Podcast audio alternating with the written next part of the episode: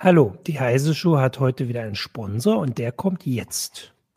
Antigena E-Mail ist ein KI-basiertes Sicherheitstool, das das einzigartige Verhaltensmuster Ihrer Organisation lernt, um E-Mail-Angriffe zu stoppen, die anderen Tools entgehen. Die selbstlernende Technologie, die in nur fünf Minuten remote installiert wird, analysiert jede E-Mail im Kontext und stoppt die gesamte Bandbreite von Bedrohungen, die auf den Posteingang abzielen, vom Spearphishing bis zur Accountübernahme. Mehr Infos unter darktrace.com/de/email.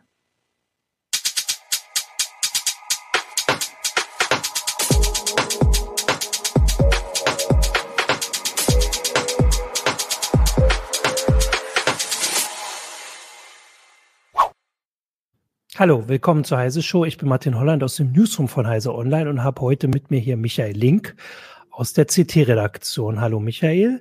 Ja, hallo. Bef bevor ich sage, worüber wir reden, äh, ich will ja immer auch mal hier, vor allem wenn der CT-Redakteur, CT-Kollege da ist, die CT in die Kamera halten. Das ist nämlich aktuell die Retro, das Retro-Heft, die Retro-Ausgabe. Genau. Und die gibt's gerade am Kiosk oder bei Abonnenten im Briefkasten. Ist ganz cool. Ähm, genau, aber darüber reden wir nicht. Jetzt kann Michael wieder kommen, genau. Äh, wir reden heute über ein Thema, das hattest du, äh, ich weiß gar nicht, äh, ist schon ein bisschen her äh, in der CT, äh, aber die Sendung klappt erst heute. Ähm, und zwar Starlink, Starlink, das Satelliteninternet von SpaceX, also ähm, also nicht nur das, also da gibt's ja noch andere, da reden wir ja gleich drüber, äh, und so ein bisschen die Sorgen von Astronomen äh, und überhaupt alles, was es damit auf sich hat, weil inzwischen muss man ja sagen, wird das ernst oder real. Äh, wir kommen ja gleich zu den, zu den Zahlen. Aber vielleicht kannst du einfach mal kurz zur Einführung erzählen, was das ist, was es damit auf sich hat und äh, ja, weil, also dann gucken wir mal, warum wir drüber reden müssen. Naja, im Grunde ist es halt so, dass man mit dieser äh, Geschichte äh, eine Massenkonstellation von Satelliten meint, die relativ niedrig über äh, ja, der Erdoberfläche fliegen. Niedrig meint hier so um und bei so etwa 550 äh, Kilometer ein paar sollen etwas höher fliegen, ein paar etwas niedriger. Und äh, die sollen im Grunde das Internet auch in Gegenden bringen, in denen es normalerweise nicht verfügbar ist, weil es sich da vielleicht für Firmen nicht lohnt, da extra Mobilfunkmasten hinzustellen oder Leitungen hinzulegen. Und äh, die Aufmerksamkeit ist deswegen so groß, weil es sich eben um eine sehr große Anzahl von Satelliten handelt, die eben dann auch äh, die Erde umkreisen sollen. Wir reden da äh, um, äh, sagen wir mal, Größenordnung um und bei 30.000 Satelliten. Ja. Das ist natürlich eine ganze Menge.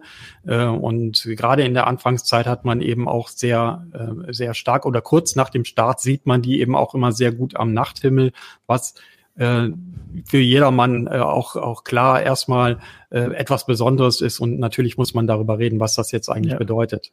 Ja, wir können ja erstmal sagen, dass das so, ähm, ich würde sagen, die, die letzte oder aktuelle äh, Entwicklung in der Geschichte ist, die man schon ein bisschen länger beobachtet. Es gibt mehrere große US-Konzerne, die gesagt haben, wir wollen das Internet in den letzten Winkel der Welt bringen. Facebook hat da eine Weile so ähm, ja, so Drohnen, so riesige Segelflugzeuge, glaube ich, ähm, äh, getestet, die einfach quasi dann über diesen Gegenden so mehr oder weniger im Kreis fliegen sollten, muss ich sagen, weil soweit ich das weiß, ist dieses Programm äh, oder dieses Projekt eingestellt oder zumindest auf sehr niedriger Flamme wird das entwickelt. Google hat so Heißluftballons oder nie so, also wie so Wetterballons, die einfach immer quer um die Erde fliegen sollen. Ähm, auch getestet. Ich glaube, die sind auch im Einsatz so ein bisschen, aber das also wird da auch nicht viel, während SpaceX einfach ähm, Nägel mit Köpfen macht seit ähm, letzten Frühjahr, glaube ich. Werden einfach immer mehr dieser Satelliten da hochgeschickt. Ähm, genau das zu machen, was du sagst, um halt den letzten Winkel der Erde mit mit Internet zu versorgen. Vielleicht kann man da erstmal, also du hast darüber geschrieben, wie groß ist denn überhaupt das Problem? Ist das so, dass irgendwie auf der Welt so viele Menschen wirklich sagen, das ist jetzt unser drängendstes Problem, dass wir Internetzugang kriegen und wir kriegen das hier nicht vor Ort und hoffen deswegen auf US-Firmen? Naja, Zahlen lügen natürlich immer, äh, aber sagen wir mal, äh, während meiner Recherche habe ich sehr häufig so die Zahl von ungefähr 51 Prozent äh, der Erdbevölkerung gesehen, die eben tatsächlich noch über gar kein Internet verfügen. Und äh, nicht nur, äh, dass das natürlich auch äh, gewisse Nachteile für die Leute selber hat. Ähm, manche würden ja auch sagen, es hat auch Vorteile. Ähm, aber äh, sagen wir, Fakt ist schon, es, es ist für, es ist zumindest für Leute erkennbar, dass es, äh, sagen wir mal, gewisse Nachteile einfach mit sich bringt, dass wir diese Internetabdeckung tatsächlich nicht weltweit haben. Und äh, dieses Projekt soll unter anderem eben auch äh, Internet eben dahin bringen, wo es eben vorher gar nicht verfügbar war. Ähm, ich kann mir allerdings nicht vorstellen, dass das jetzt aus mildtätigen Motiven jetzt passiert. Natürlich will Elon Musk damit auch Geld verdienen, das ist äh, wohl ziemlich klar. Ähm, das heißt, äh, warum ist es ein Problem? Man äh, kann eigentlich sagen, in dieser ganzen Diskussion um Starlink, um diese Satelliten, äh, kommt man sich so ein bisschen vor wie in einem Spinnennetz, äh, in, weil das ganze Thema sehr, sehr viele, ähm, sehr, sehr viele äh, ja, äh, Objekte hat, äh, die irgendwie in diesem Netz kleben bleiben, wenn man jetzt, mhm. äh, wenn man jetzt diskutieren möchte. Wir reden da über das Thema Weltraummüll. Wir reden da auch mhm. über das Thema Sichtbarkeit am Himmel. Wir reden über die Bedenken, die Astronomen haben. Ähm, nicht nur die Astronomen, die also mit, mit Fernrohren äh, in, oder mit Teleskopen ins All schauen, sondern wir reden auch über die Radioastronomie, die auch äh, betroffen ist. Und äh, wir reden auch äh, über das Thema, welche Implikation hat denn ein solches Netzwerk, wenn es komplett im Himmel ist? Wer kontrolliert das? Und wir reden auch über das Thema, äh, wer kann überhaupt bestimmen, äh, dass ein solcher Massenstaat möglich ist und äh, wie, äh, was hat das für Auswirkungen auf andere Staaten, die vielleicht Ähnliches mhm. vorhaben? Ja.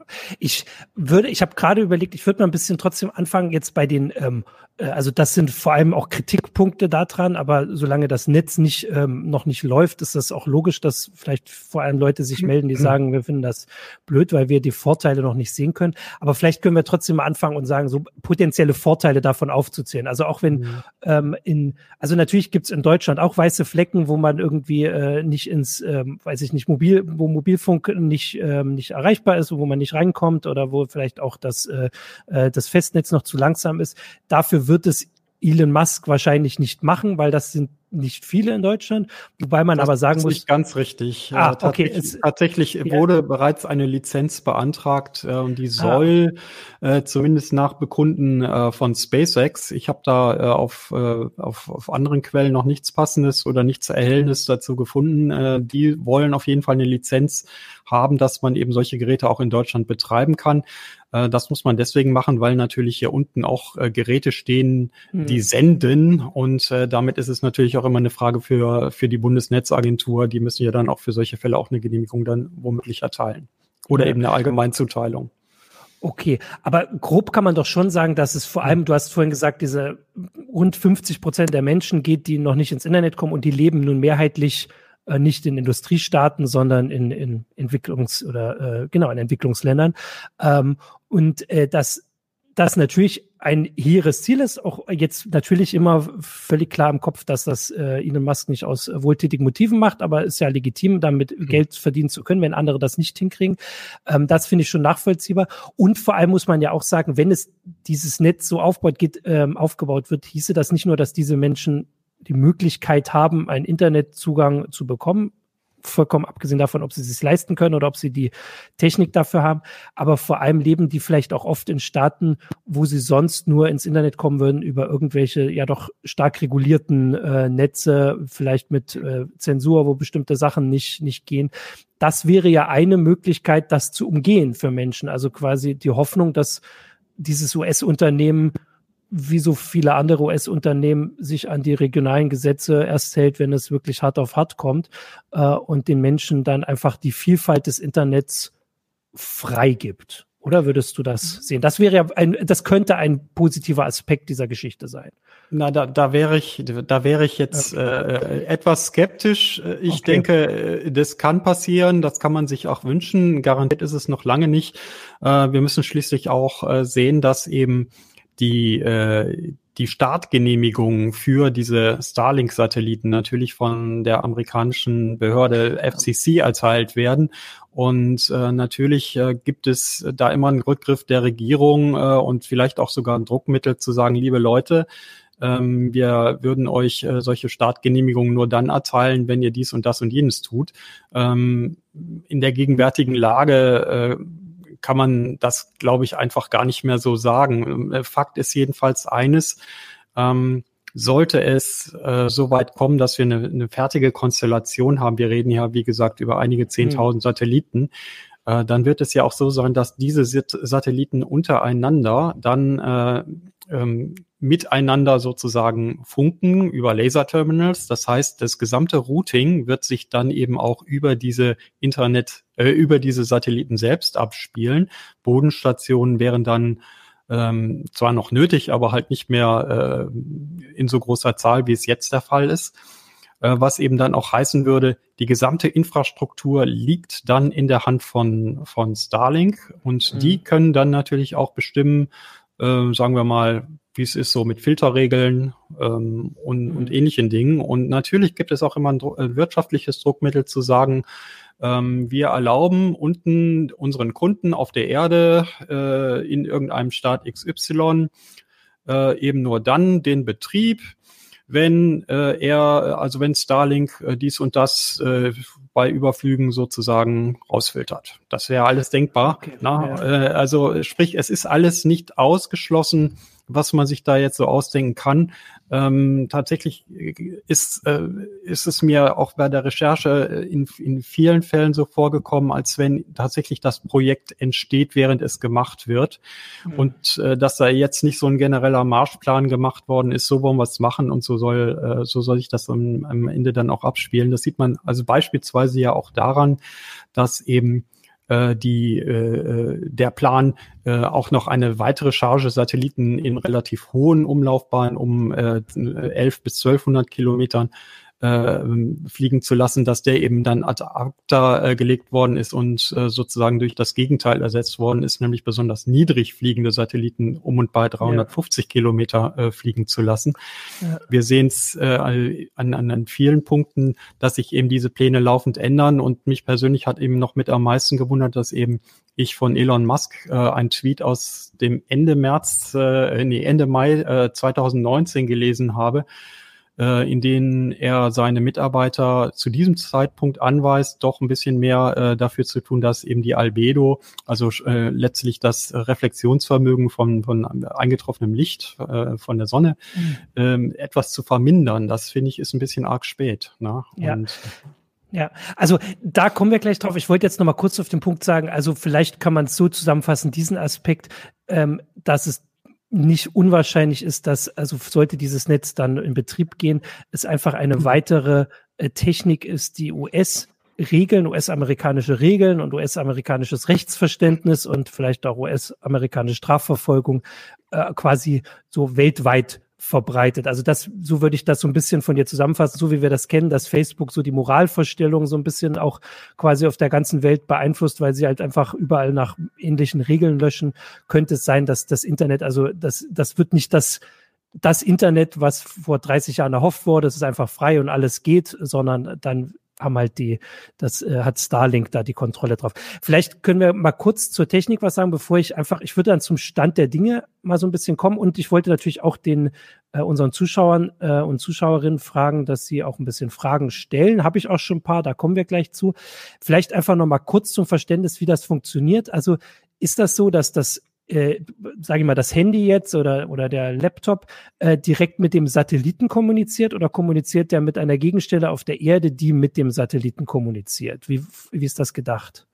Naja, für den Nutzer äh, selber wird sich gar nicht so sehr viel ändern. Ja. Äh, so, wenn wir jetzt beispielsweise ans Homeoffice denken oder an das Zuhause, dann haben wir in der Regel eigentlich Geräte, die mit irgendeinem ge anderen Gerät, nämlich dem Router, kommunizieren und der macht dann irgendwie den Rest. Äh, der Normalbürger mhm. bekommt ja dann eigentlich auch nicht mit, was dann so danach passiert. Ja.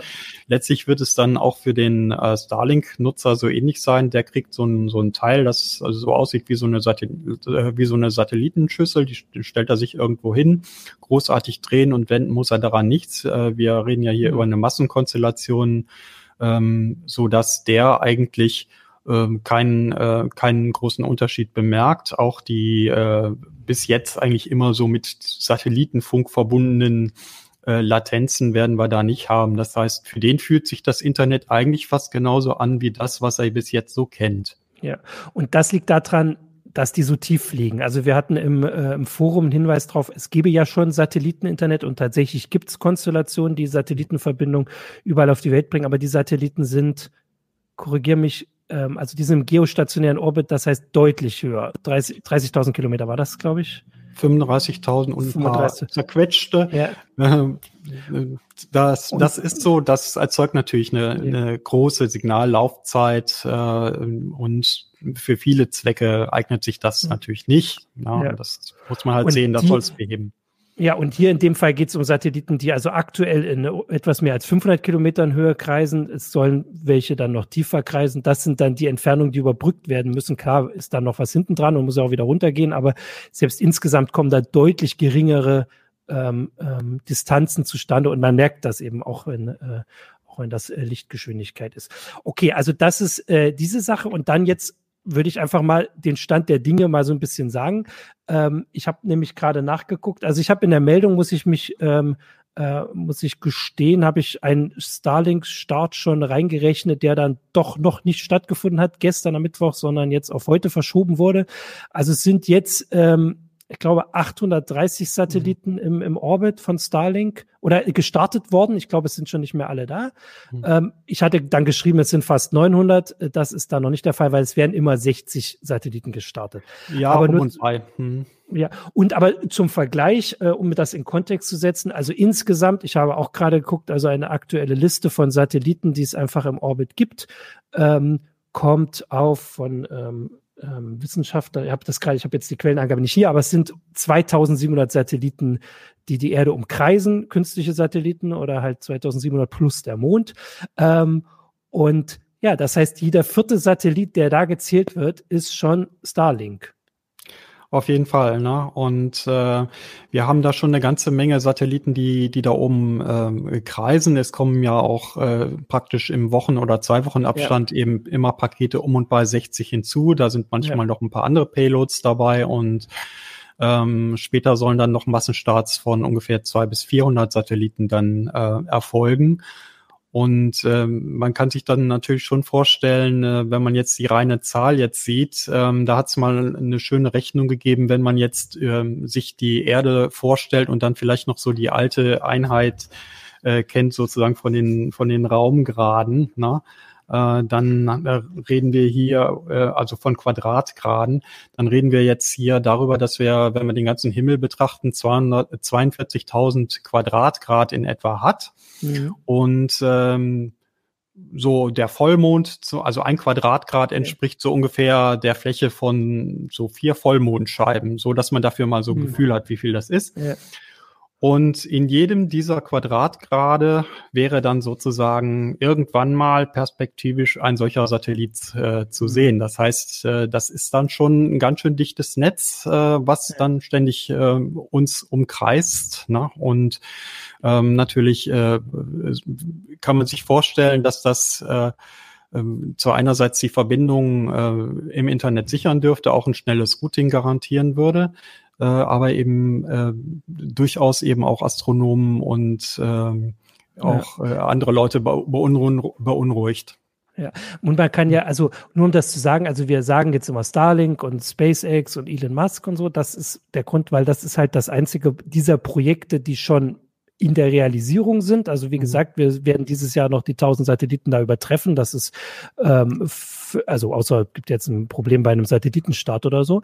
Ähm, aber es gibt ähnliche Projekte von anderen Anbietern, die quasi das Gleiche machen wollen, vielleicht andere Satellitenzahlen machen. Also Amazon nennt das Project Kuiper.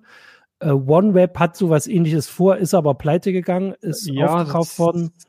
Die haben ja ein paar schon gestartet. Ne? Ja, also ja. 74, 74 äh, dieser OneWeb-Satelliten äh, sind ja schon gestartet und es gibt schon so ein paar andere Konstellationen, äh, die äh, tatsächlich auch äh, zumindest mal vorgeplant sind. Äh, dazu muss man natürlich auch die rechtliche äh, Geschichte insgesamt sehen.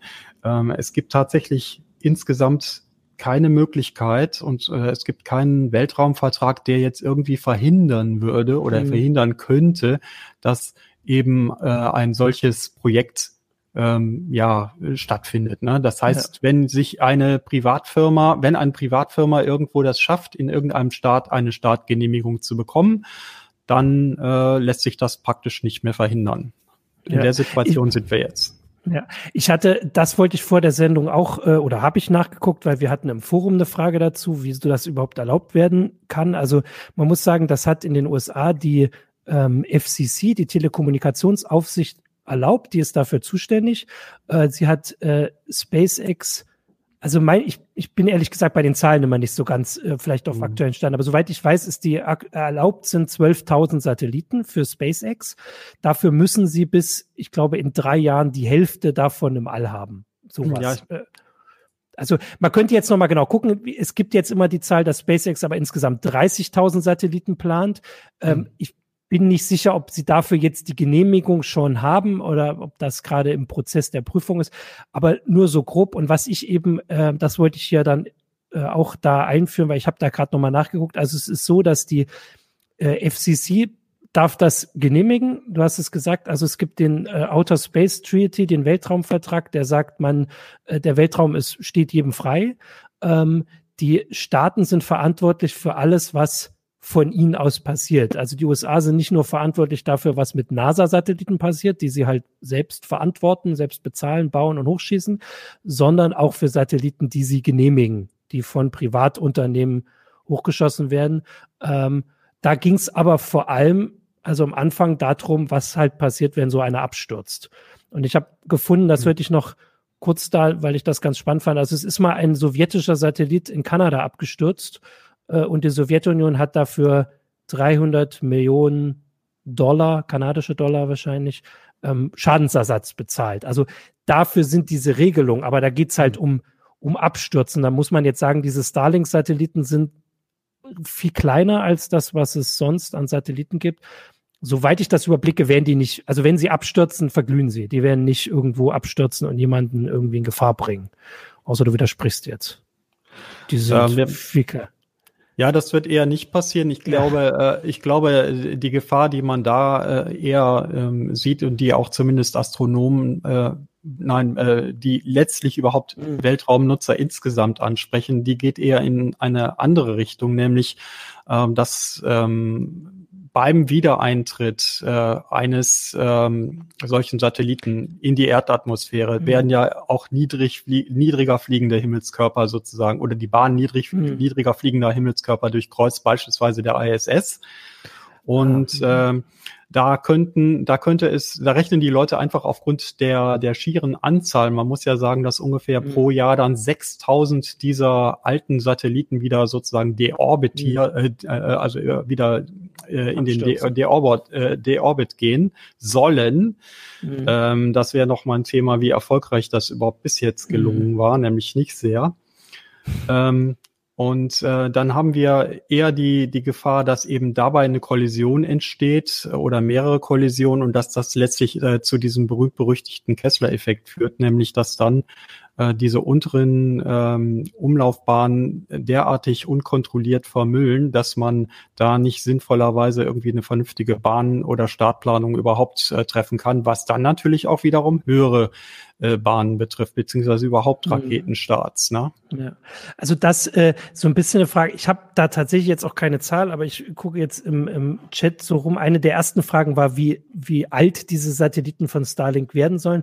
Mhm. Äh, also ich habe jetzt, weiß nicht, ob du eine genaue Zahl hast. Ich, ja. Es sind ein paar Jahre, oder? Weißt du es? Es sind fünf Jahre, sind, äh, sind veranschlagt ja. als Betriebsdauer und äh, nach diesen fünf Jahren äh, da hat sich dann Elon Musk wieder sehr wolkig ausgedrückt. Äh, er hat halt gesagt, sie haben sehr fortgeschritten, überhaupt die am meisten fortgeschrittenen Techniken, das ist so ein bisschen trumpistisch äh, ausgedrückt, mhm. ne, äh, um die halt wieder runterzubringen. Ähm, bei äh, sehr niedrig fliegenden ähm, Orbits, also unter 500, 6, ja, man spricht da inzwischen 6 und 500 äh, Kilometern, erledigt sich das in der Regel tatsächlich durch atmosphärische äh, Dichte und so von selbst, mhm. aber eben nicht nur. Ich habe vorhin noch mal äh, im, ähm, im in einem Bericht der European Space Agency ein paar interessante Zahlen gefunden mhm. zum Thema, wie geht denn das eigentlich, wie erfolgreich sind die eigentlich so beim Thema ähm, De Deorbit von eben ähm, ausgedienten Satelliten. Und ähm, das fand ich dann doch ein bisschen ähm, ja, äh, bemerkenswert. Also insgesamt fallen nach den Zahlen, ich muss mal kurz auf, mal, kurz auf meinen ja, ja. gucken, äh, 40 bis 60 Prozent fallen eben durch die Schwerkraft, beziehungsweise, also das wäre ein bisschen volkstümlich ausgedrückt, also letztlich durch äh, natürliche Prozesse, ähm, mhm. Reibungen und so weiter äh, tatsächlich äh, herunter. 20 äh, Prozent der äh, Manöver, um die in diese Bahn zu bringen, sind auch erfolgreich, aber ungefähr 20 Prozent sind tatsächlich auch nicht erfolgreich. Äh, das heißt, bei 6000 sammelt sich da schon so einiges an, was dann eben nicht erfolgreich landet. Diese Zahlen sind, ähm, sind ähm, relativ verwirrend. Vielleicht bin ich tatsächlich jetzt auf die Schnelle sogar selber drauf reingefallen, was ich zugeben müsste. Ähm, aber ähm, tatsächlich habe ich, äh, hat mich eine Sache noch äh, etwas beunruhigt, nämlich dass eine Reihe von Satelliten, die eben jetzt auch oben sind, wir sprechen ja da von ungefähr 5000 äh, funktionierender Objekte, ähm, tatsächlich nicht so gebaut sind, dass sie eben einen solchen kontrollierte, ein solches kontrolliertes äh, aus dem Verkehr ziehen, aus dem Orbit ermöglichen. Ne? Ähm, ja. Ich weiß jetzt gar nicht, also ich habe, wie gesagt, diese 2700, ich weiß, also ich bin jetzt bei den Satellitenzahlen, muss man auch sagen, dass es, äh, äh, also das kommt natürlich drauf an, was zählt man, wie zählt man, ähm, ähm, aber es geht darum, dass äh, unabhängig davon, wie genau die aktuelle Zahl, wo man die jetzt hernimmt und festlegt, ist klar, und das ist der Punkt, um den es geht, wenn SpaceX und Amazon und die anderen und selbst wenn nur SpaceX seine Pläne realisiert, wird ein Vielfaches der bereits aktiven Satelliten einfach allein durch diese Satellitennetzwerke dahin kommen. Das ist der wichtige Punkt. Ähm, das mit dem, ich wollte da vorhin, du hast es gesagt, dass Elon Musk gerne auch so ein bisschen da so vollmundige Sachen im Mund nimmt mit dieser modernen, modernsten Technik zum äh, Deorbitieren, muss man ja dazu sagen, es gab vergangenes Jahr, glaube ich, die Geschichte, dass so ein Starlink-Satellit beinahe mit einem ESA-Satelliten oder zumindest war die Kollisionswahrscheinlichkeit ähm, zu hoch. Also das ist einfach so, dass die meisten Satelliten werden im Blick behalten, so gut das geht. Und wenn die Gefahr besteht, dass da was vor allem noch aktiver irgendwie in Gefahr gerät, dann sagt man schon vorher, fliegt doch mal lieber noch ein bisschen drumrum. Lange Rede, kurzer Sinn. Bei SpaceX, SpaceX haben sie keinen erreicht und das ging dann irgendwie per E-Mail und also auf jeden Fall nicht mit der modernsten Technik. Es war dann ähm, eher kein, ähm, keine Werbung dafür, dass das äh, die Beteiligten so gut raus haben. Und das war eine Zeit, da waren wenige hundert oder weiß nicht, wie viele Starlink-Satelliten überhaupt im Orbit. Also je mehr das werden, desto moderner sollte diese, diese Technik werden und desto automatisierter auch. Das muss man ja auch sagen. Wenn 6000 oder 12, 30.000 aktive Satelliten, da kann man nicht bei jedem, wo eine Wahrscheinlichkeit besteht, dass er irgendwie Kollision hat, immer sagen, da muss jetzt jemand irgendwo anrufen. Das sollte automatisch passieren. Naja, wir reden jetzt äh, in dieser Testphase, die ja gegenwärtig mhm. in den USA ja. und äh, in Kanada stattfindet, äh, reden wir ja schon eigentlich nicht über den Regelbetrieb, ne? Äh, weil die in dieser Testphase wird, werden ja die Bodenstationen sehr, sehr viel stärker fürs äh, Routing äh, mit einbezogen. Das soll ja später eben erst Ende, mhm. ungefähr ab Ende 2020 äh, überhaupt erst äh, über die Satelliten selber erfolgen. Und das finde ich ist dann nochmal ein ganz spannendes Thema, wenn eben mhm. dann auch die äh, nächste, die nächsten Generationen der Satelliten eben auch, ähm, was das angeht, noch potenter werden, indem sie dann eben auch noch höher gelegene, also höhere äh, Frequenzbereiche noch mhm. nutzen können und dann entsprechend mehr Daten äh, auch übertragen ja. können.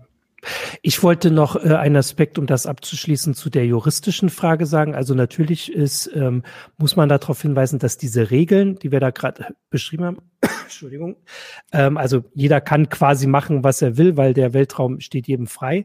Äh, diese Regeln sind inzwischen über ein halbes Jahrhundert alt und die sind aus einer Zeit, als es weiß ich nicht, eine Handvoll oder äh, ein paar Dutzend Satelliten gab. Die waren alle groß. Das waren Ereignisse, wenn die gestartet sind. Es gab sehr wenige beteiligte Staaten, die sich da einigen mussten. Ähm, und heute sieht das eben anders aus. Ähm, und auf ein paar juristische Besonderheiten zumindest wollte ich da mal kurz eingehen. Also ich habe gesehen, dass diese äh, die FCC, ähm, also es gab Anfang des Jahres halt Kritik daran, dass äh, die FCC das genehmigt hat, äh, ohne eine sogenannte Umweltverträglichkeitsprüfung oder wie auch immer das dann jetzt in Englisch äh, heißt, NEPA zu machen. Und zwar sieht das so aus, dass, also so wie es da hier auch gibt, wenn ein, eine staatliche Behörde was genehmigt, dann muss sie auch prüfen, ob das irgendwie Umweltschutz, äh, also Umweltprobleme nach sich ziehen könnte. Ähm, jetzt ist, also es ist nicht ganz sicher, ob das nun gilt für, für Starlink oder nicht, weil es hier halt um den Sternenhimmel geht, aber da wollen wir gleich drüber reden. Aber auf jeden Fall, die FCC hat seit mehreren Jahrzehnten eine Ausnahmegenehmigung, dass sie das einfach nicht machen muss. Die NASA zum Beispiel muss das machen, wenn sie äh, Satelliten plant. Die FCC muss das nicht machen. Und es gab Anfang des Jahres halt quasi so Artikel so von wegen, vielleicht ist das alles illegal, was die FCC gemacht hat, wenn jetzt jemand klagt und sagt, äh, die Umweltverträglichkeit müsst ihr prüfen, ähm, ähm, dann könnte es sein, dass das gestoppt wird. Was ich aber da spannend fand, und da kommen wir dann jetzt auf den nächsten Aspekt, war, dass die Astronomen der USA, die Astronomische Vereinigung und auch Astronomen gesagt haben, das ist nicht der Weg, den wir gehen wollen bei unserer Kritik. Wir wollen nicht vor Gericht ziehen, wir wollen das in Kooperation machen, weil natürlich besteht dann ja auch die Gefahr, dass also sie verlieren, würde ich jetzt mal so übersetzen und dass dann die FCC quasi schwarz auf weiß hat, sie kann machen, was sie will. Und die Astronomen wollen aber, also die wollen, haben nichts gegen dieses Internet, Netz. Die sind teilweise auch an irgendwelchen abgelegenen Orten, wo sie vielleicht auch froh sind, wenn sie da reinkommen, ähm, sondern sie wollen ihre Probleme gelöst haben. Und da würde ich jetzt quasi den Bogen zu ziehen. Ähm, und da kannst du ja vielleicht ein bisschen mhm. beschreiben, was da die Probleme sind, die und da habe ich das Gefühl, dass also Elon Musk sowieso nicht vorher die auf dem Schirm hatte, aber vielleicht auch viele Astronomen so nicht im Blick hatten, was da einfach passiert, wenn man so viele Satelliten in so eine niedrige Umlaufbahn schickt und vorher und die nicht nach Gesichtspunkten baut, wie die aussehen, sondern wie sie möglichst schnell Internet übertragen. Naja, man muss äh, natürlich schon sehen, dass die äh, astronomischen Vereinigungen da äh, schon auch äh, eingesehen haben, dass sie letztlich äh, das Ganze gar nicht stoppen können. Denn äh, das hat man ja schon gesehen, als die Swarm-Satelliten hochgeschossen worden sind. Äh, da hat äh, die FCC hat dann natürlich den Finger gehoben und gesagt, ja, Moment mal, das dürft ihr alles nicht und hat dann irgendwie ein sehr, sehr sparsames äh, äh, Bußgeld verhängt, was sie natürlich auch äh, dann sehr einfach auch bezahlen konnten.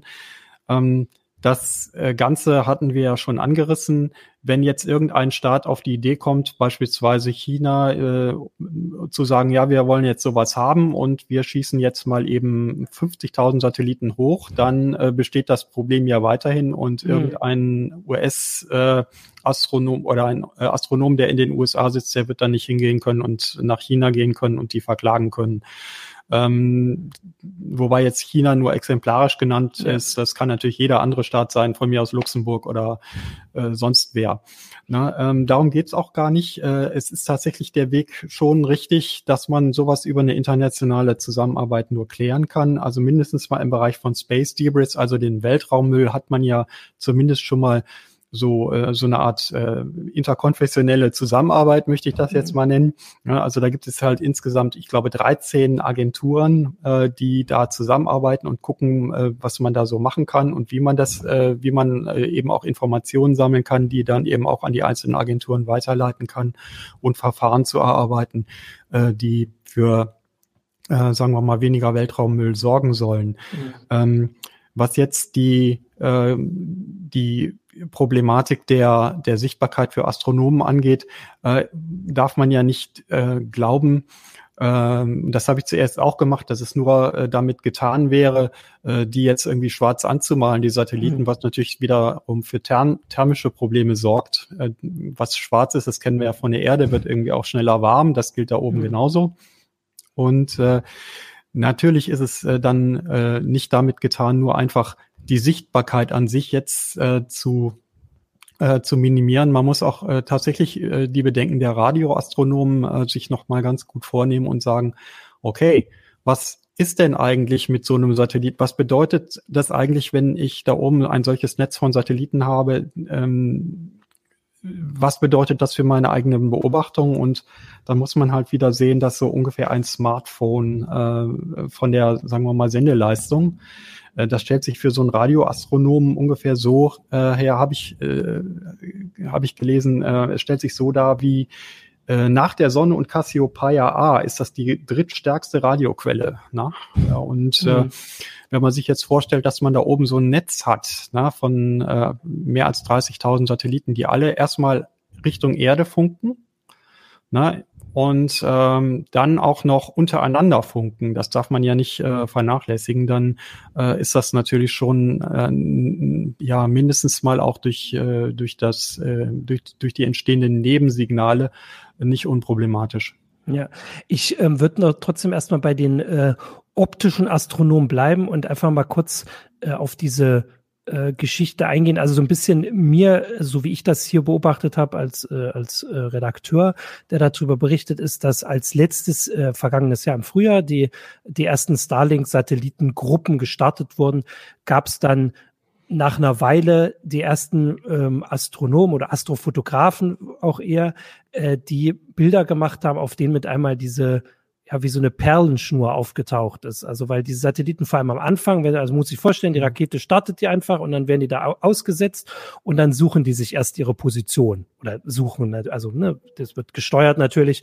Äh, und am Anfang sind die halt einfach noch so direkt hintereinander in so einer Kette, ähm, die einfach auf diesen Aufnahmen, egal wie kurz man die macht, einfach zu sehen sind. Wenn man sie natürlich länger belichtet, was bei anderen äh, Beobachtungen nur wieder der Fall ist, sind das einfach Streifen. Und ähm, das klingt jetzt vielleicht nicht unbedingt problematisch für wissenschaftliche Sachen, wenn man sich immer vorstellt, dass da nur ein bestimmter Stern angeguckt wird, aber so ist es halt nicht. Also es gibt mhm. natürlich Astronomen, die, ähm, weiß ich nicht, zum Beispiel den ganzen Sternenhimmel angucken, also Teleskope, die einfach durchgehend auf den ganzen Sternenhimmel gerichtet sind, um zum Beispiel eine Sternexplosion zu finden. Und wenn da andauernd diese Streifen und diese Striche drüber sind, das hat man halt relativ früh mitbekommen, dass das problematisch ist.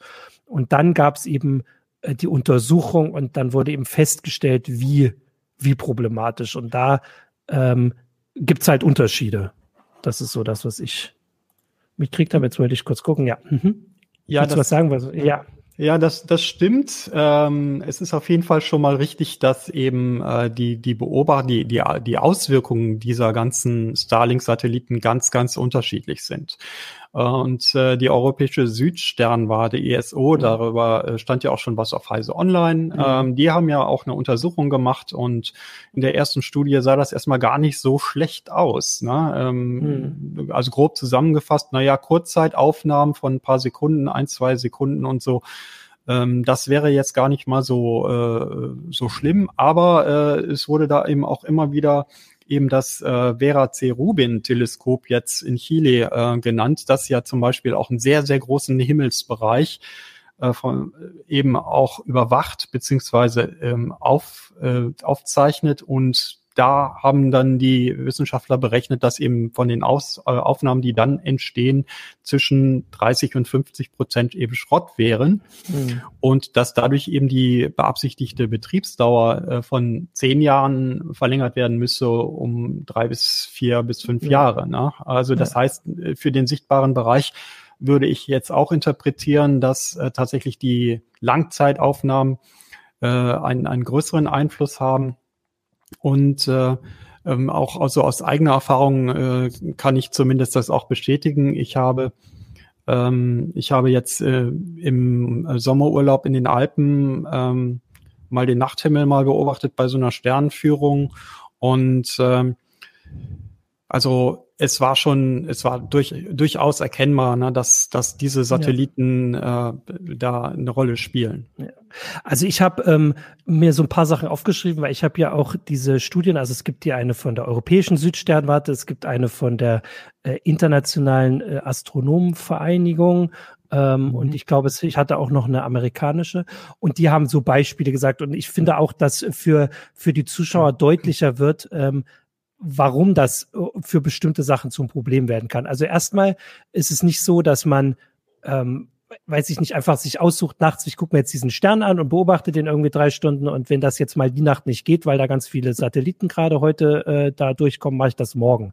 Ähm, also zum Beispiel gibt es Phänomene wie Supernova, Novae, ähm, die so kurzlebig sind, dass ich sie dann angucken muss, wenn sie passieren. Und zwar mit allem, was ich habe, alles draufrichten muss. Und wenn da so ein Satellit dazwischen kommt, dann ist einfach die Chance weg. Dann kommt die nicht wieder, die, äh, äh, diese Explosion ver, vergeht, verglüht, löst sich auf, wie auch immer. Ähm, das geht nicht. Also ich finde, das kann man sich schon vorstellen. Diese Durchmusterung hatte ich schon gesagt. Also es gibt einfach ähm, Teleskope, die durchgehend den ganzen Himmel, den sie, ähm, also der für sie zugänglich ist, äh, quasi ablichten oder wie auch immer aufnehmen. Ähm, und das einfach so lang wie möglich machen, weil man bestimmte mhm. Phänomene dadurch erst finden will. Also nur so ein Beispiel, wir hatten ja diese Geschichten, dass so Sterne angeblich verschwunden sind. Also ähm, da gab es so Geschichten, dass man irgendwie auf alten Fotoplatten Sterne gesehen hat, die es auf neuen nicht mehr gibt. Sowas muss man durch langfristige beobachten, weil man weiß ja vorher nicht, welcher Stern verschwindet, sage ich jetzt mal, auch wenn er vielleicht wahrscheinlich nicht verschwunden ist. Ähm, und was ich noch hatte, was spannend ist, war ein Aspekt, den wir nicht gesagt haben, also diese Satelliten sind vor allem in den Morgen- und Abendstunden sichtbar. Das muss man schon sagen. Also sie mhm. werden dann, so wie jetzt, wer, wer das, wer sich dafür interessiert, wenn man abends nach dem Sonnenuntergang sich hinsetzt, dann sieht man noch erst die Flugzeuge und dann sieht man noch Satelliten und irgendwann sieht man nur noch Sterne und vielleicht Sternschnuppen, weil, weil einfach nichts mehr angestrahlt wird von der Sonne, weil die so weit hinter der Erde ist. Man ist, der Schatten hat sich so weit erhöht. Jetzt ist aber gerade diese Zeit nach dem Sonnenuntergang nicht nur für also uns und vielleicht auch die Zuschauer und Zuschauerinnen am spannendsten, weil sie da halt noch wach sind und weil man da halt so schön sieht und weil vielleicht auch noch ein bisschen das Licht schön ist, sondern für bestimmte Sachen in der Astronomie ist das die einzige Zeit. Also zum Beispiel was auf der Erdbahn. Also ich hatte diese Sache, dass man, wenn man Asteroiden sucht, die der Erde gefährlich werden, die sieht man nicht die ganze Nacht, weil die alle auf der gleichen Ebene, also die meisten Asteroiden fliegen auf der gleichen Ebene wie die Planeten. Und die sieht man dann nur zu bestimmten Zeiten. Äh, und da kann man nicht sagen, dann gucken wir halt einfach nachts, wenn die Satelliten verschwunden sind. Dann würden wir halt diese Satelliten, äh, diese Asteroiden nicht mehr sehen. Ich finde, dass wenn man sich das so ein bisschen äh, und das zeigt eben auch und das haben die viele gesagt, dass nicht jeder Astronomiebereich gleich betroffen ist so wie du es gesagt hast. Also manche äh, befürchten, dass dann 30 Prozent ihrer Aufnahmen weggehen, andere sagen, ja, es sind vielleicht zwei Prozent, das ist dann kein Problem. Und ähm, das ist so ein bisschen der, der Stand der Dinge bei der optischen Astronomie. Ja, so, so kann man es sagen. Ja. Dass, äh, äh, es hat dazu ja auch schon diverse auch ähm, Modellrechnungen gegeben, die aber nicht nur Starlink-Konstellationen mhm. mit einbeziehen, sondern auch einige andere, die es äh, ja auch schon gibt. Und äh, tatsächlich waren, kann man da schon ja, eben diese Differenzierung auch erkennen. Und äh, die haben also zum Beispiel auch äh, ermittelt, dass man bei diesen Modellrechnungen etwa mit äh, 1600 beziehungsweise eben etwas weniger 1100 Satelliten rechnen muss, die eben die überwiegende Zeit eben sehr nah am Horizont mhm. sind und das würde ja auch genau das äh, unterstreichen, was du vorhin äh, auch er deutlich erklärt hast, mhm. eben dass dieser Zeitraum dann natürlich enorm in Anführungsstrichen verhagelt wäre. Ja. Und vor allem zusätzlich äh, ist der auch unterschiedlich lang. Das war auch so ein Hinweis, dass halt in den Winter, ähm, Wintermonaten oder warte, der Sommer, ich, jetzt, vielleicht komme ich durcheinander, aber der ist, äh, Sommermonaten ist der länger äh, und bei Teleskopen, die, ähm, die halt lange äh, Sommernächte dann haben, dann geht da die Zeit, in der sie Beobachtung machen, auch einfach deutlich runter. Ich wollte mal kurz, mhm. ähm, weil jetzt können wir, also das sind so die, die Probleme, die, die es gibt. Ähm, UH 89 fragt, ob man die Satelliten nicht einfach rausrechnen kann. Also quasi, ähm, also wenn man weiß, wo die sind, ähm, einfach das quasi in die Software eingeben. Und tatsächlich ist das eine Sache, äh, weiß jetzt gar nicht, ob das in deinem Artikel war, die vorgeschlagen wurde, aber dafür muss man halt wissen, wo die sind. Und das ist so eine Sache, die die Astronom Astronomen sagen. Hier, äh, SpaceX muss uns einfach automatisch ähm, zur Verfügung stellen, die Daten, wo diese Satelliten zu jeder Zeit sind, dann können wir darum rumarbeiten. Also das wäre so eine Sache.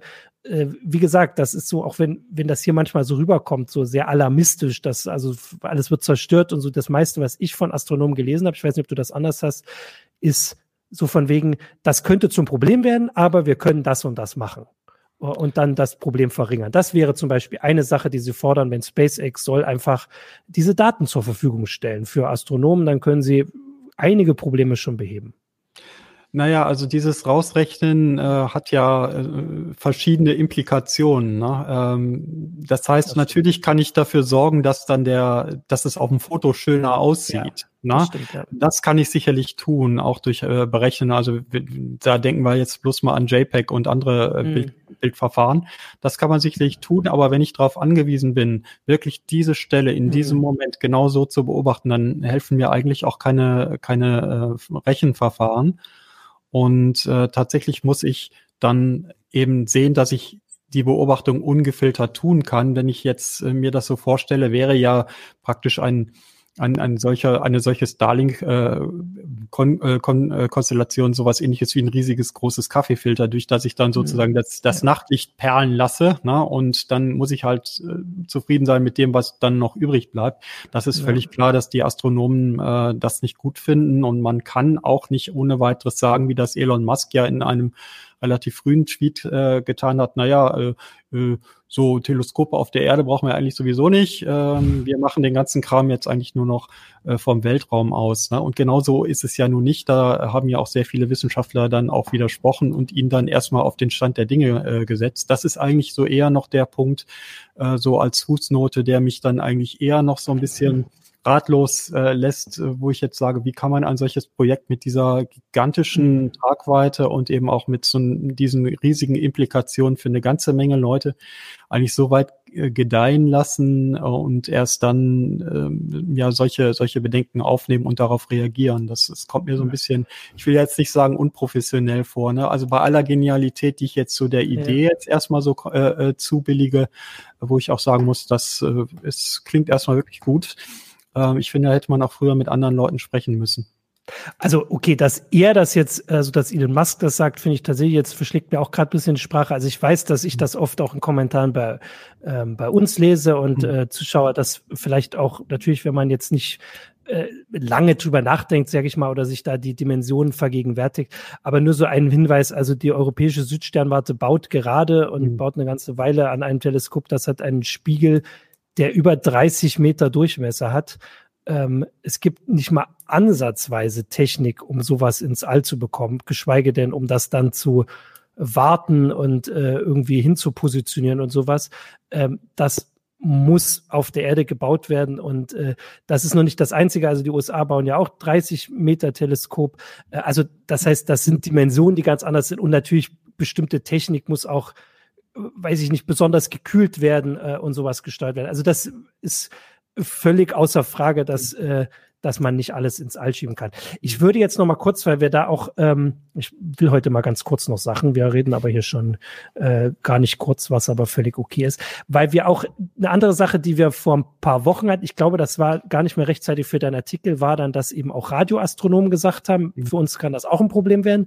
Das wollte ich auch noch mal kurz, dass wir darauf eingehen, weil das also hier gab es jetzt auch schon Kommentare, die so ein bisschen äh, äh, das in Frage stellen.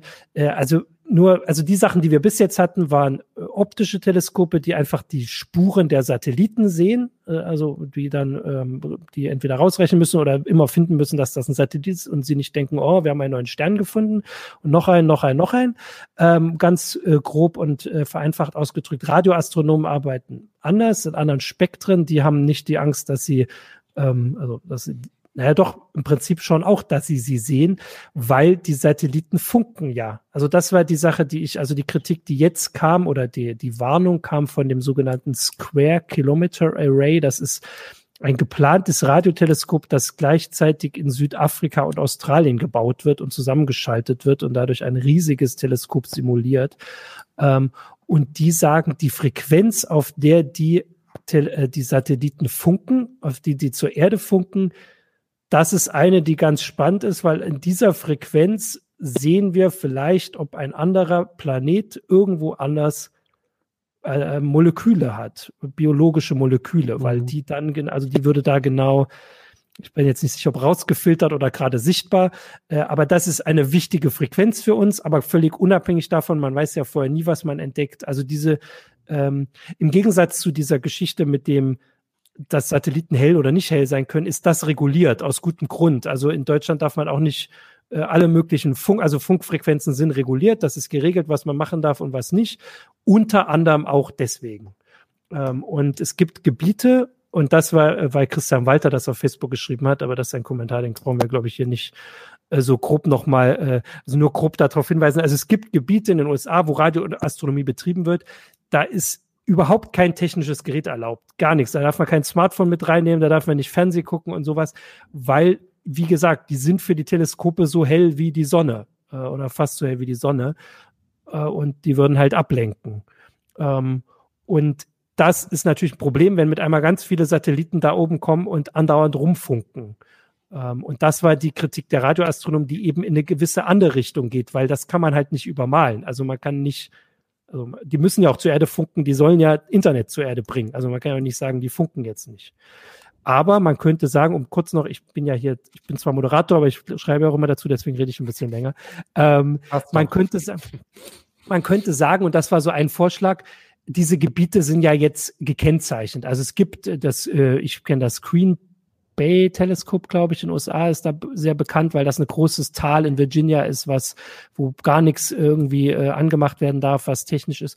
Diese Gebiete gibt's und man könnte einfach sagen, die Leute dort brauchen eh nicht euer Starlink-Internet, die haben äh, das irgendwie kabelgebunden. Ähm, dort gibt's einfach keine Empfangsstation und ihr schaltet eure Satelliten einfach ein, die Starlink-Satelliten, dass sie da nicht hinfunken. Und die haben gesagt, das würde schon um den Faktor 10 das verringern, was zumindest schon mal gut ist, aber es eben auch nicht abschalten. Ja, das wäre natürlich eine Lösung, die man mit den Betreibern sämtlicher Megakonstellationen, mhm. die dann noch kommen werden, äh, treffen ja. müsste. Also nochmal Stichwort internationale Zusammenarbeit. Nur nochmal ja. zur Verdeutlichung. Wenn wir heute zum Beispiel, äh, also wenn wir über solche Satellitensignale äh, reden, na, dann reden wir ja jetzt, äh, Stichwort GPS, das kennt man ja so, über Signalstärken, die sind schon sehr, sehr gering. Also mhm. wenn ich jetzt hier meinetwegen einen Empfänger habe, dann brauche ich schon so eine Empfindlichkeit von, sagen wir mal, minus 157, minus 160 dBm ungefähr um die zu dekodieren. Wenn ich jetzt äh, volkstümlich denken würde, ach ja, das äh, so ein Signal empfange ich mal und guck mal, wie laut das ist, wie laut das piept, dann würde man an einem ähm, Radioempfänger gar nichts hören, weil dieses Signal so leise ist, dass es komplett mhm. im Rauschen eingeschlossen ist und erst durch aufwendige Rechenverfahren überhaupt erstmal daraus gerechnet werden muss. Jetzt ist es ja so, dass diese Satelliten, die da runter, äh, äh, diese Starlink-Satelliten, die also Richtung Erde funken sollen, natürlich auch nicht mit Volldampf äh, funken, mhm. weil sie ja auch nur eine bestimmte Sendeleistung zur Verfügung haben ähm, und weil sie eine bestimmte Lebensdauer erreichen sollen. Das heißt, die Signale, die da von, von, von diesen Satelliten kommen, die wirken ja erstmal gar nicht so laut. Und trotzdem ist es halt immer noch so, dass äh, die ähm, dass das viel zu laut ist für das, was die Radioastronomen eigentlich empfangen wollen. Mhm. Die wollen ja dann eigentlich auch gerade zum Beispiel um solche Rea äh, also Emissionsspektren von irgendwelchen Gasen oder sowas oder bestimmten Vorgängen, die eben im Weltall stattfinden, wenn, wenn die das äh, empfangen wollen, dann reden wir hier eben auch mal über Empfangsdauern von mehreren Wochen und zum Teil mhm. Monaten. Äh, und anschließend werden dann mit aufwendigsten Verfahren eben diese Rauschanteile alle rausgerechnet, so dass man am Ende irgendwann mal vielleicht irgendwas zu sagen hoffen, äh, hoffen könnte. Mhm. Ne? Also die sind tatsächlich darauf angewiesen, äh, in, im übertragenen Sinne jetzt die, Flo die Flöhe äh, husten zu hören und mhm. äh, jede Quelle, die man da hat, stört auf jeden Fall. Ne? Ja, und äh, weil hier gerade der Hinweis von Mario Kutzer auf YouTube kam, dass, äh, dass sie natürlich eine, ein Spektrum benutzen da zum Funken, das auch zum Beispiel von der NASA benutzt wird oder anderen ich finde, man sollte einfach auf diesen Unterschied hinweisen, dass also wenn die NASA einen Satellit hat, der äh, seine Daten zur Erde funkt, dann funkt er eine bestimmte Antenne an. Das wäre sonst total Quatsch, wenn er in alle Richtungen äh, zu allen Zeiten, er hat ja auch eine Antenne, mit der zumindest relativ grob die Richtung erwischt. Ähm, und ähm, alle anderen Satelliten, funkt, also die meisten funktionieren ja so ähnlich, weil sie mit bestimmten Gegenstellen kommunizieren. Während Starlink einfach komplett alles abdecken soll, die ganze Landschaft in alle Richtungen, überall hin. Das ist einfach der, also nicht nur der quantitative Unterschied, es sind einfach viel mehr Satelliten. Also die NASA, weiß jetzt nicht, ob man nachgucken kann, wie viele NASA-Satelliten es gibt. Es werden wahrscheinlich nicht 100 sein in der, äh, im Erdorbit. Ähm, während wir, also Starlink ist schon weit, weit drüber und noch nicht mal äh, mhm. im Einsatz. Also ja. nur, dass man diese Unterschiede sich immer da ähm, ähm, vergegenwärtigt, dass es also äh, einfach qualitativ mhm. ganz andere ähm, Mengen sind so rum. Ja, Mengen da hat ja, da hat ja auch ein Astronom äh, aus den Niederlanden, Kees Basser äh, von Astron, der hat ja äh, mal auch so eine Modellrechnung angestellt und gesagt, na ja, was wir jetzt so haben im 550 Kilometer Orbit, ähm, da wäre das dann halt so, wir würden äh, auf 52 Grad Nord äh, ständig, also wenigstens mal so 100 Satelliten jederzeit sichtbar haben. So, mhm. wenn man sich jetzt äh, vorstellt, dass diese Satelliten gleichzeitig Richtung Erde funken, dann dürfen wir natürlich nicht vergessen, dass die nicht nur ausschließlich auf ihrer ihr zugewiesenen Frequenz funken, sondern dass eben äh, durch äh, Demodulation an irgendwelchen Objekten dann eben auch immer äh, Nebenaussendungen entstehen. Na, das heißt, äh, so, wenn sich das Teil an irgendetwas, an, an, an etwas nicht linearem sozusagen mhm. äh, bricht, äh, um das volkstümlich auszudrücken, dann entstehen äh, Nebenaussendungen und äh, mit anderen Worten, äh, es entsteht dann auch eine regelrechte Rauschglocke. Ne? Und ja. äh, das haben wir dann natürlich schon auch in dem Bereich, dass wir dann eben auch davon ausgehen müssen, das verschlechtert natürlich solche äh, Bedingungen schon. Natürlich, äh, klar, ich, äh, wir haben zurzeit schon eine ganze Menge Satellitensignale, die eben Richtung Erde funken. Und das hattest du ja auch schon gesagt. Die sind in der Regel gerichtet. Äh, die haben ähm, wenige, wenige Grad, wenn überhaupt Grad. Äh, meistens äh, bündeln diese Antennen ja noch sehr, sehr viel stärker äh, mhm. Richtung Bodenstation, so dass wir da diesen Effekt nicht ganz so haben. Ne? Und ähm, man muss da eben auch im Kopf haben, dadurch, dass ähm, SpaceX das so ein bisschen so hauruckmäßig macht. Wir haben ja Beispiele schon dafür gesagt, dass da oft Sachen erst deutlich werden, wenn sie schon passiert sind, ähm, während bei diesen anderen Satelliten, also ich meine, die NASA ist äh, äh staatliche Weltraumagentur, da wird vorher alles 25 Mal durchgerechnet. Ähm, einfach diese Folgenabschätzung anders laufen, laufen müssen. Ähm, und ähm, das als es offensichtlich bei äh, SpaceX und Starlink passiert, auch wenn man vielleicht anderes erwarten würde. Aber wie gesagt, so ein paar Beispiele zeigen schon, dass es offensichtlich nicht so der Fall ist, dass hier einfach dieses äh, Silicon Valley Motto Move fast and break things einfach auf den Weltraum äh, übertragen zu worden sein scheint, sage ich jetzt mal vorsichtig, weil natürlich wissen wir da nicht alles. Ähm, und dass hier eben durchaus ähm, größere ähm, Konsequenzen haben könnte. Wie gesagt, ich möchte aber nochmal darauf hinweisen, dass was ich immer äh, interessant fand, war, dass wenn die Astronomen das aufgeschrieben haben und äh, studiert haben und geprüft haben und nachgerechnet haben, dann waren oft so Sachen, dass gesagt wurde, die Auswirkungen sind hier relativ groß, hier klein, hier zu vernachlässigen. Ähm, also dass sie schon da vielleicht mehr relativieren als als wir das jetzt gerade gemacht haben, hm. keine Ahnung. Ähm, aber so ein bisschen äh, darauf hinweisen, wobei ich da eben auch sage, dass ähm, sie oft mit vielleicht auch ein bisschen konservativen Rechnungen vorgehen, was die Anzahl von Satelliten vorgeht. Also die Radioastronomen, die jetzt ihre Studie gemacht haben, die haben zum ersten Mal auch ausgerechnet, was passiert, wenn es nun 100.000 solcher Satelliten gibt. Das sind natürlich Zahlen, die hatten wir noch gar nicht im Kopf. Mhm. Aber klar, wenn SpaceX 30.000 will und dann kommt Amazon nochmal mit 10.000, dann sind die US-Unternehmen alleine bei 40.000. Und du hast völlig recht, dass China, ohne jetzt irgendjemand was vorzuwerfen, natürlich nie sagen wird, das äh, nehmen wir auch für uns, sondern wird China hat auf jeden Fall die Mittel und die Ressourcen, um sowas selbst aufzubauen und Europa würde vielleicht auch nachziehen und dann sind wir ganz schnell bei den 100.000 und ähm, was das, also für die Radioastronomen war das tatsächlich teilweise ein Totalausfall, also bei diesen bestimmten ähm, Spektrallinien, äh, die, ähm, ich sage jetzt mal, die optischen Astronomen, habe ich diese Zahl noch gar nicht gelesen. Also und jetzt mal äh, wieder als Erinnerung darauf, was, womit wir angefangen haben, die Sendung, ähm, was, wie gesagt, bei den Astronomen jetzt nicht so das Thema ist, aber diese Menge von Satelliten und dann geht mal was schief und dann kommt eine Kettenreaktion, Reaktion, wenn da was kaputt geht, dann brauchen wir gar nicht mehr diskutieren, was wir in den Orbit tun, dann müssen wir uns Sachen überlegen, wie wir äh, klarkommen ohne, ähm, äh, ohne eine beträchtliche Anzahl von Satellitendiensten und wie wir da aufräumen. Also das jetzt mal ganz, das ist noch eine andere, äh, das, darüber hatten wir am Anfang geredet. Das ist bei 100.000 Satelliten auch wieder eine komplett andere Geschichte als bei 30.000. Am Anfang der Sendung klang 30.000 hier sehr, sehr, sehr viel, fand ich. Ähm, deswegen hatte ich auch die 12.000, weil das war die, die ich sicher wusste, dass es da die Genehmigung gibt. Äh, aber wie gesagt, man könnte auch, äh, also man kann auch davon ausgehen, dass in absehbarer Zeit 100.000 geplant sind. Na, na, im Grunde ist es halt schon so, wie wie es bereits ja auch äh, schon schon formuliert wurde. Äh, Starlink, der Komplex Starlink, der äh, macht halt offenbar, was eben äh, zurzeit an Baustellen international mhm. auch in Sachen Weltraum da ist. Ne? Sprich, äh, wir haben da relativ wenig Verbindliches, äh, international Vereinbartes.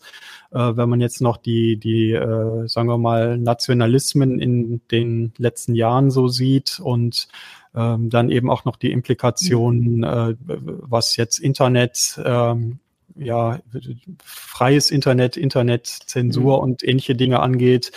Ähm, dann äh, kann man schon sagen, okay, ähm, da braut sich ein bisschen was zusammen ja. ähm, dass man schon klären sollte. Man kann sich eigentlich wundern, dass zumindest, äh, sagen wir mal, die Raumfahrtagenturen untereinander sich des Problems offenbar bewusst sind und äh, zumindest erstmal, wenn die Staaten das schon nicht so richtig tun, dann äh, auf einer anderen Ebene sehr wohl tun und eben auch miteinander sprechen.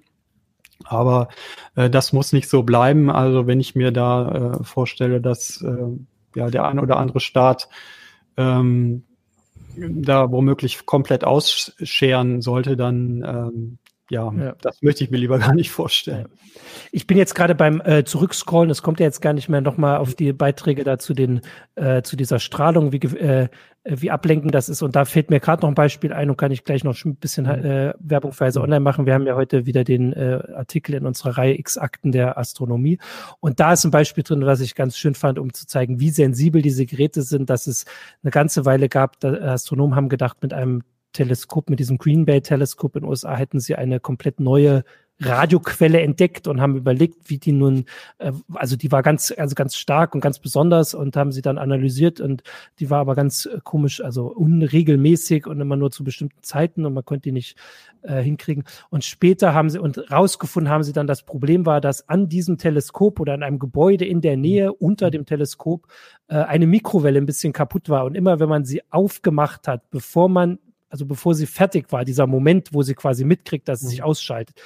Dieses Signal, was sie, was da gekommen ist, hat das Teleskop aufgefangen und das hat eben für dieses Rätselraten gesorgt. Nur um ja. deutlich zu machen, wie sensibel diese Geräte sind. Und das war eine Mikrowelle, die da ja sicher schon vorher geprüft war, weil sie überhaupt in dieser Gegend da benutzt werden durfte.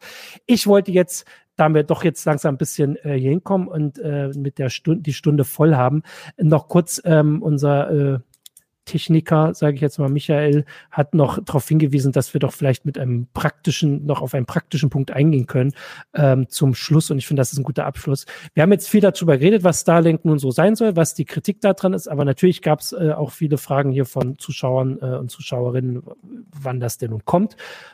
Wie ist denn der, der Stand? Also wann kann man denn das ausprobieren? Also ich weiß, es gibt äh, immer mal wieder Screenshots von Leuten, die da irgendwelche mhm. Speedtests machen und sagen, hier, der Ping ist ganz gut und so, äh, was ja auch äh, so kontroll, also ne, was ja so die wichtige Frage immer ist. Also ähm, kann ich damit, weiß ich nicht, Fortnite spielen? Ähm, wann äh, hast du da Zahlen, wann das jetzt auch wirklich geöffnet werden soll? Naja, äh, es ist so, das, was man jetzt so kennt, da spielen die Leute, die jetzt an diesen Tests teilnehmen, mhm. ja schon so ein bisschen äh, ja, wie soll ich sagen, war Bonk. Ne?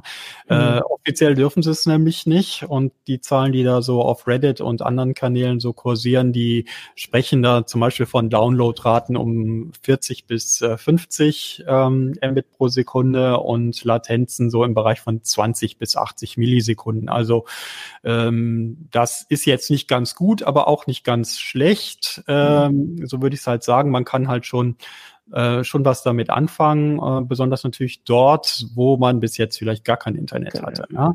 Das muss man halt schon immer da, äh, sich dazu denken. Ähm, wann soll es kommen? Äh, die Versuche, die jetzt stattfinden, die finden natürlich im Bereich von Bodenstationen statt. Ne? Da in den mhm. USA gibt es eine relativ gute ähm, Struktur dieser Bodenstation. International gesehen müssten die dann natürlich erstmal aufgebaut mhm. werden. Ne? Ähm, das ist unterschiedlich weit. Und äh, vorhin hatte ich schon mal erwähnt, dass diese Laser-Terminals, die dann dieses ganze Routing im All übernehmen sollen, ja erst Ende 2020 überhaupt vermehrt eingebaut werden sollen. Das heißt, mhm. äh, auf eine flächendeckende allgemeine Verfügbarkeit wird man sicherlich noch ein bisschen warten müssen. Ich rechne da eher mit zwei bis drei Jahren. Ja, ähm, du hattest auch in dem Artikel das geschrieben, dass ähm, Elon Musk, glaube ich, selbst schon gesagt hat, dass das ist nicht, nicht gedacht für irgendwelche ähm, stark bewohnten Städte. Ähm, da ist einfach dann, also da müssten sich zu viele Leute die Bandbreite teilen, dass das, also dann würde das einfach deutlich runtergehen. Also die es sind ja jetzt einfach normale Werte, würde ich mal sagen, also mhm. zumindest für eine westeuropäische Stadt, wie hier zum Beispiel Hannover, ähm, also die, die Mbit-Zahlen. Äh, aber das ist nichts für dicht besiedelte Städte, das ist was, wie gesagt, für die abgelegenen Orte und die Orte, wo sonst nicht viele Leute ins, äh, also, ne, da hatten wir ja gesagt, wo nicht ins Internet gehen.